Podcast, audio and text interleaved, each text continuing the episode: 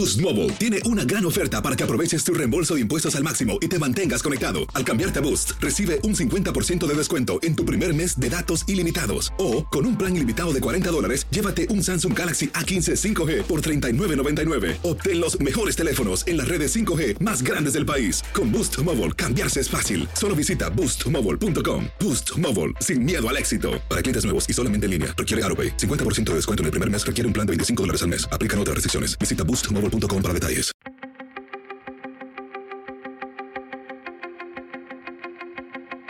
Temas importantes, historias poderosas, voces auténticas. Les habla Jorge Ramos y esto es Contrapoder. La canción Patria y Vida se ha vuelto viral.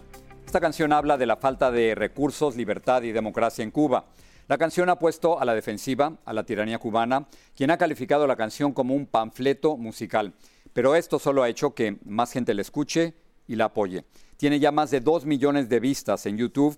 La canción es interpretada por el dúo de gente de zona, por los compositores de Semer Bueno y Yotuel Romero y los raperos Michael Osorbo y El Funky. Cuatro de ellos conversaron conmigo. Yotuel, Alexander, Randy de Semer, los cuatro, gracias por estar aquí. Y Yotuel, déjame comenzar contigo. ¿Qué es lo que ha hecho que esta canción Patria y Vida sea tan peligrosa para la dictadura cubana? ¿Por qué los odian tanto? Yo creo que, partiendo de que, de que es la, contraparte de, esa doctrina que, por más de 62 años nos, nos, han puesto en Cuba, que es patria o muerte, a nosotros poner la canción Patria y Vida, eh, ellos han sentido como que estamos eh, traicionando una doctrina que realmente eh, ellos dicen que la pusieron en el 59, que es la que hay que, tener, que es la que hay que seguir. Yo creo que estamos en el, en el, en el, en el en el 2021. Yo creo que la juventud quiere, quiere vida, quiere, quiere otra Cuba, quiere otro aire, quiere, quiere libertad, quiere, quiere derechos, quiere sueños. Y yo creo que patria y vida es, es la que resume ese, ese amor a tener, a tener ambas, a tener patria y a tener vida. yo creo que, que al, al, al, al, decir que no queremos que la opción sea la muerte, si a la patria como ellos la ven no perteneces a esa patria, lo que te, lo que te ofrecen es la muerte, salir, la muerte sentimental, eh, humillarte, desprestigiarte. Yo quiero que, se cambie eso y que, los cubanos podamos eh, luchar por tener ambas, patria y tener vida. Alexandra, ¿esto se hubiera podido lograr sin las redes sociales y sin la Internet? Bueno, yo creo que no.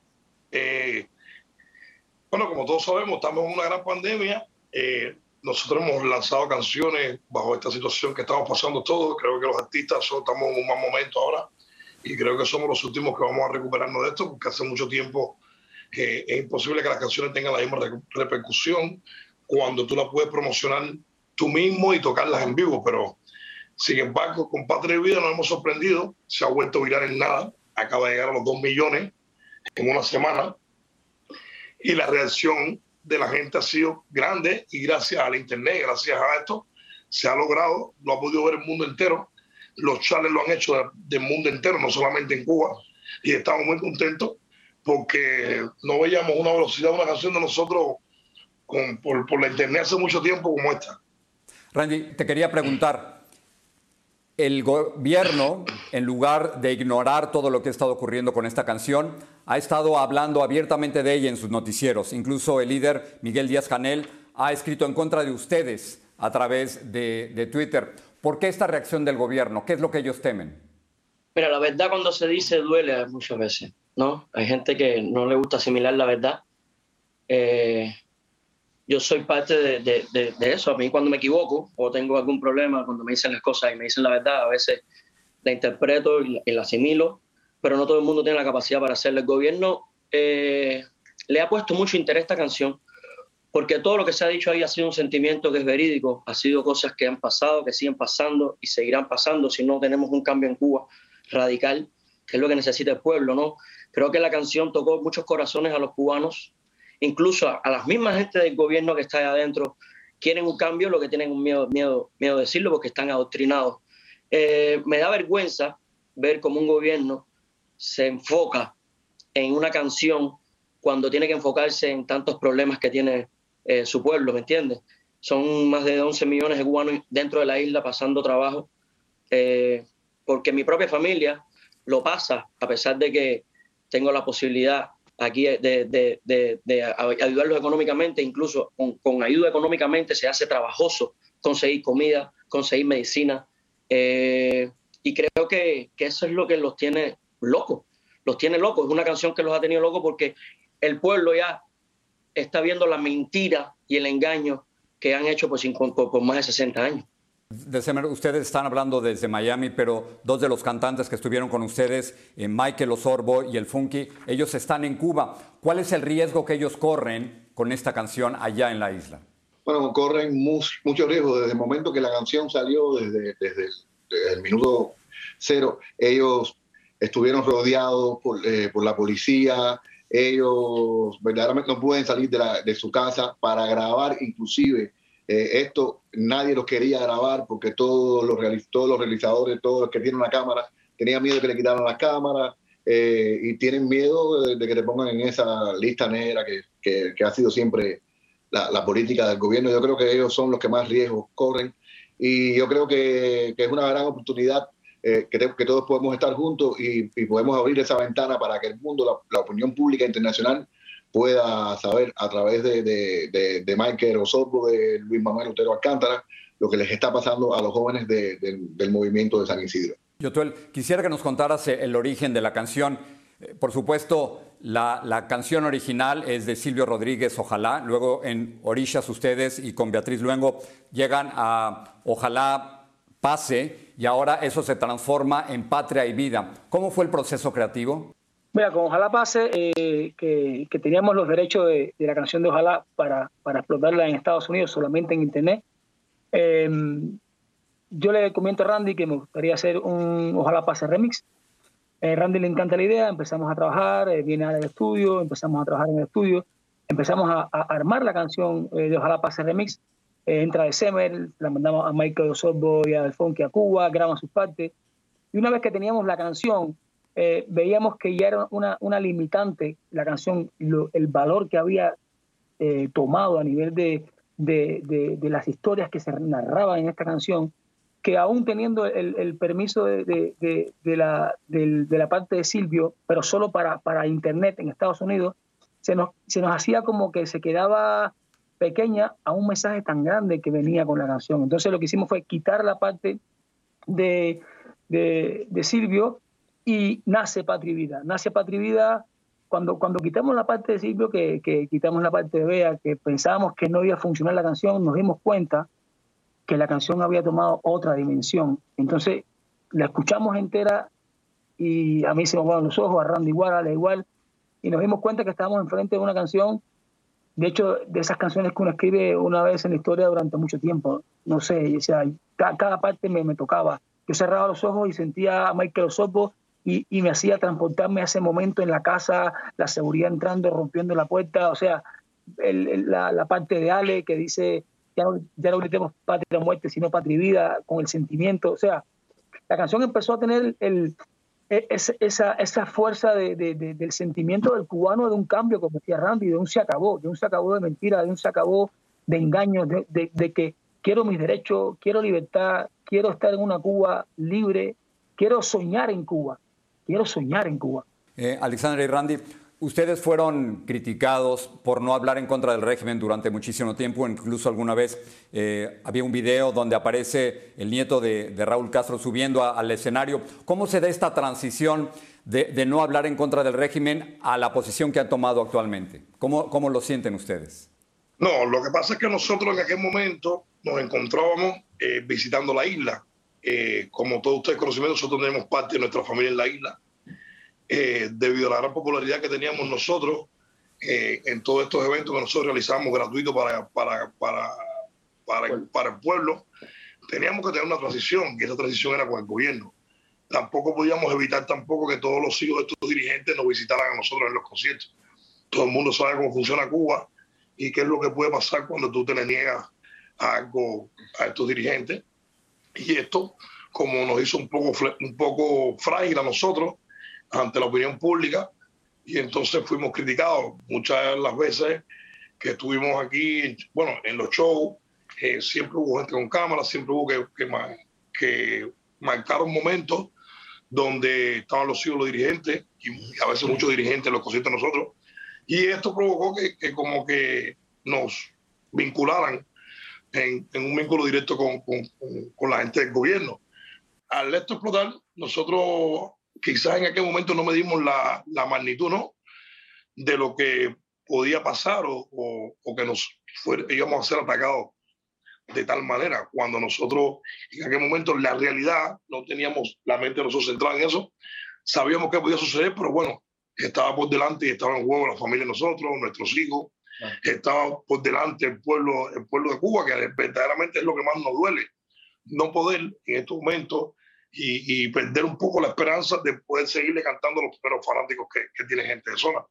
Pero bueno, al final nos dimos cuenta que, que entendimos la realidad, eh, empezaron ellos mismos a atacarnos a nosotros cuando nosotros dimos nuestra primera declaración que, que realmente no éramos comunistas que ellos empezaron con su juego político, donde empezaron a atacarnos en la embajada de Washington. Empezaron, entonces nosotros como nos dimos cuenta que nos habían tomado como punta de lanza nuevamente y que todas estas cosas que están sucediendo, para mí fueron premeditadas por el gobierno de Cuba. Entonces, eh, pero bueno, no tanto eso, simplemente pensamos eh, que había un pueblo que defender, que nos tocaba entonces, ya que íbamos a perder el, el, el, el aquel de poderle traer, transmitir la alegría, la música, eh, ponernos en su lugar, ponernos en el lugar de la verdad, ponernos en el lugar del pueblo y a partir de este momento decidimos entonces eh, cambiar nuestra postura. Nuestra postura. Que, que, bueno, que el único cambio que ha tenido es que simplemente estamos trabajando y estamos denunciando y estamos hablando, utilizando nuestra plataforma mundial que es muy grande para ver si hay un cambio en el pueblo de Cuba. No es que estamos adoptando una posición política como tal, porque no lo somos. Simplemente ni lo vamos a hacer ni nos vamos a convertir ahora en unos cantantes contestatarios, ni nada por el estilo. Simplemente vamos a utilizar nuestra plataforma, vamos a utilizar el alcance que tenemos nosotros. Hemos descubierto que la música es un arma bien potente que tenemos para tratar de que se logre la libertad de Cuba y es lo que estamos haciendo y es lo que se está logrando o lo que se ya prácticamente se logró con Patria y Vida. Eh, Randy, ¿cuál ha sido el costo personal de hablar en contra de la dictadura? Bueno, muchísimo. Eh, Hoy me pongo en el zapato de muchos, de muchos que están aquí que no han podido ver a su familia más nunca. Eh, familias que se han separado, se han dejado hablar. Familias que han muerto en el mar buscando una, una libertad. Eh, el costo nuestro ha sido ese, no dejar de ver nuestra familia, no poder visitar nuestra, nuestra patria, porque al final la patria es de todos los cubanos, no es, no es del gobierno. Eh, no poder darle más música a esa, a gran isla. Y lo más importante es que nuestra familia nos apoya y cuando sentimos el apoyo de la familia, sentimos que podíamos dar el paso completamente. Te quería preguntar, tú viviste una situación similar durante mucho tiempo, no querías hablar de política. ¿Cómo hiciste la transición y cuál ha sido el precio que has tenido que pagar por hacer estas críticas? Mira, el precio creo que es no, no, no regresar a Cuba, la transición se produce por ciertas y determinadas eh, factores que eran familiares de, que se dieron, bueno, mi familia desde el año 92, donde mi familia fue totalmente desalojada y fue llevada a, albergues. Y bueno, hace muy poco eh, murió una de mis tías que, tuvo que vivir mucho tiempo en, esos albergues. Fueron muriendo por, por, la, por la falta de alimentación, por, por vivir una vida bien, bien, bien dura ahí. Y luego sus hijos, por, eh, eh, eh, estuvieron, bueno, fueron presos porque la vida de delincuencia que se vivía en los albergues era, muy fuerte. Y entonces también me tocó ver cómo cuando moría ella, no dejaban salir a su hijo de la cárcel, que apenas le faltaba una semana de... me tocó ver cómo en una de mis propiedades irrumpía altos, altos cargos militares para, para desalojar a la, a la, familia. Y entonces quedarme callado ya era como como algo que dañaba directamente mi dignidad como ser humano. Entonces, pues decidí ponerme parte del exilio, cargar la cruz del exilio y, verdaderamente para mí como, como cantautor, sí yo creo que hay una, se abre una puerta gigantesca a la hora de convertir mi canción a través de mi guitarra y mi voz eh, para verdaderamente dolerle al sistema, dolerle a la dictadura y a todos aquellos que, aunque la canción no ha hecho para ellos, ¿verdad? Eh, no ha sido hecha, hecha para ellos, se han sentido aludidos y han, sido utilizados a su vez eh, para defender una dictadura que, que, jamás y nunca se ocupa ni se ocupará de ellos y su familia. Tengo una pregunta para, para los cuatro y yo tú quisiera comenzar contigo. ¿Esto tendrá un efecto en Cuba? ¿Es, ¿Es ilusorio pensar que una dictadura de 62 años puede terminar por el esfuerzo de los artistas. Tú en la canción escribes, eh, tú eres 59, yo soy doble dos. Primero déjame comenzar contigo. ¿Qué significa el doble dos? ¿Significa el fin de la dictadura en el 2022? ¿Qué significa? No sé. Significa que estamos en el... En el eh, eh, eso yo lo escribí en el 2020. Entonces yo hice alusión a que empezamos en el doble 2, en el, 2020, 2021, 2022, al final el doble 2 va a estar permanente en, toda esta eh, década, ¿no? Entonces era como decir, ustedes se quedaron allá y nosotros evolucionamos aquí. Yo, yo digo, esta canción para mí no es una, no es una, no es una revolución, para mí esta canción es una evolución. No quiero llamarla revolución porque siempre las revoluciones terminan mal. Una evolución, una evolución de, del cubano, de la mentalidad, del, del, estar acorde con los tiempos que corren, de estar a favor de la vida, de, no estar, de, que nos sume, de que sea uno y uno, sea patria y vida, no que sea una elección, ¿no? Y sobre todo, de, como decía de C.M. Randy Alexander, muchos otros cantautores cubanos que han levantado su voz durante mucho tiempo. Necesitamos vida. Alexander, quería preguntarte, tú en la canción cantas lo siguiente, mi pueblo pide libertad, no más doctrinas, ya no gritemos patria y muerte, sino patria y vida. ¿Puede la música, puede el arte cambiar la política en Cuba? Mira, yo creo que, todo el que mueva masa, todo el que mueva masa y que tenga una gran cantidad de, seguidores tiene un gran, un gran alcance. Eso está más que comprobado en esta canción. Mm, quizás no sé si acabará con una dictadura de 62 años. Lo que sí puedo decirte es que el, golpe se le dio, está dando la, eh, y se está viendo el resultado. Eh, el mensaje lo estamos llevando nosotros, que nos, nos, identificamos con muchos jóvenes. Muchos jóvenes han dejado de oír nuestra música debido a que el gobierno no, no, no, prácticamente nos censuró. Y creo que el mensaje que le traemos hasta ahora es muy diferente a los mensajes que diariamente entrega gente de zona en su música. Es la primera vez que cantamos sin espejuelo, es la primera vez que no sonreímos en un video, es la primera vez que hablamos de un tema bien político y bien fuerte y la reacción de la gente ha sido la que me ha gustado. La gente se han pintado patria vida, otros han salido para la calle, a otros les han, les han brincado la cerca de su casa para tapar el letrero de patria y vida y ponerle patria o muerte. Entonces, creo que sí, creo que es un grano y creo que es un paso bien importante. No sé si será el fin, porque yo, para hacerte claro, eh, no sé, no siento que, que, que sea el fin todavía de estas personas, pero, pero creo que todo tiene un final y creo que este es el principio del final de la dictadura. Exacto. Randy, tú dices en la canción, ¿quién les dijo que Cuba es de ustedes si mi Cuba es de toda mi gente? La gente está utilizando esta canción, Randy, para... ¿Está perdiendo el miedo? Total. Yo creo que son tiempos diferentes, son tiempos muy diferentes, tiempos donde el Internet es un arma muy poderoso son tiempos donde eh, la juventud de hoy no cree en la doctrina de ellos, ¿no? Son tiempos donde el pueblo está cansado, donde yo digo que nos siga corriendo la sangre por querer pensar diferente. Nosotros por pensar diferente y dar nuestra opinión fuimos eh, catalogados como gentuza, jinetero, eh, delincuente, drogadicto.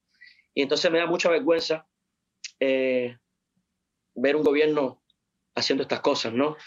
Pero sí creo que va a ser el fin, el fin de la dictadura porque son tiempos diferentes. No hay mal que dure un año ni cuerpo que lo resista. Eh, la última palabra para ti. ¿Qué cambia en Cuba con esto?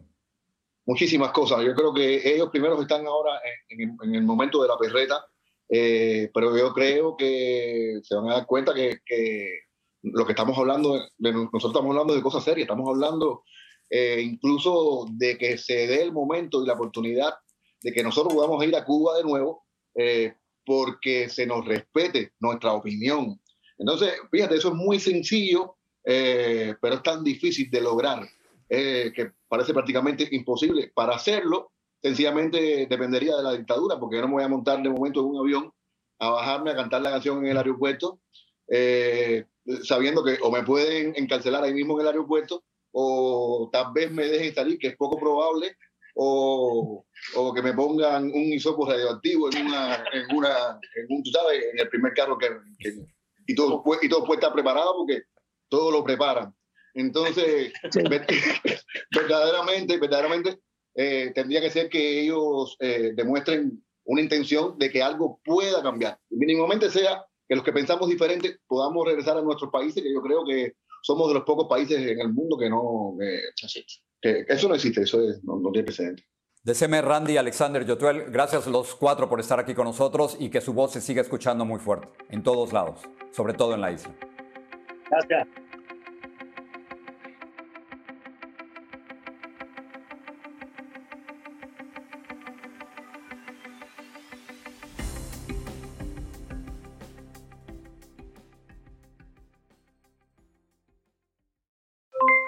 Aloha mamá, ¿dónde andas? Seguro de compras. Tengo mucho que contarte. Hawái es increíble.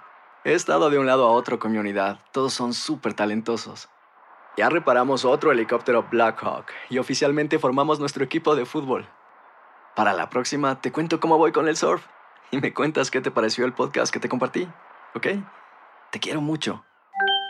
Be All You Can Be, visitando goarmy.com diagonal español.